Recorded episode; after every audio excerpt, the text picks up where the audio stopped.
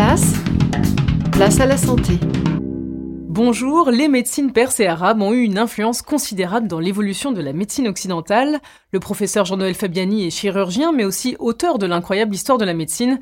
Il nous dresse aujourd'hui le portrait de Razès, un grand médecin perse. Razès, c'est un très grand médecin euh, perse qui vit à Bagdad et qui a compris beaucoup de choses sur la médecine, euh, sur l'organisation de la médecine et sur l'hygiène de vie.